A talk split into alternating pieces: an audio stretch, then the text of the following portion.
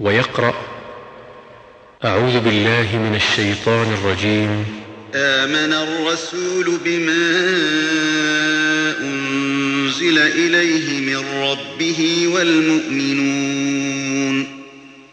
كل آمن بالله وملائكته وكتبه ورسله. لا نفرق بين أحد من رسله. وقالوا سمعنا وأطعنا غفرانك ربنا وإليك المصير. لا يكلف الله نفسا إلا وسعها.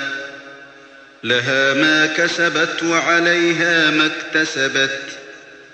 ربنا لا تؤاخذنا إن نسينا أو أخطأنا.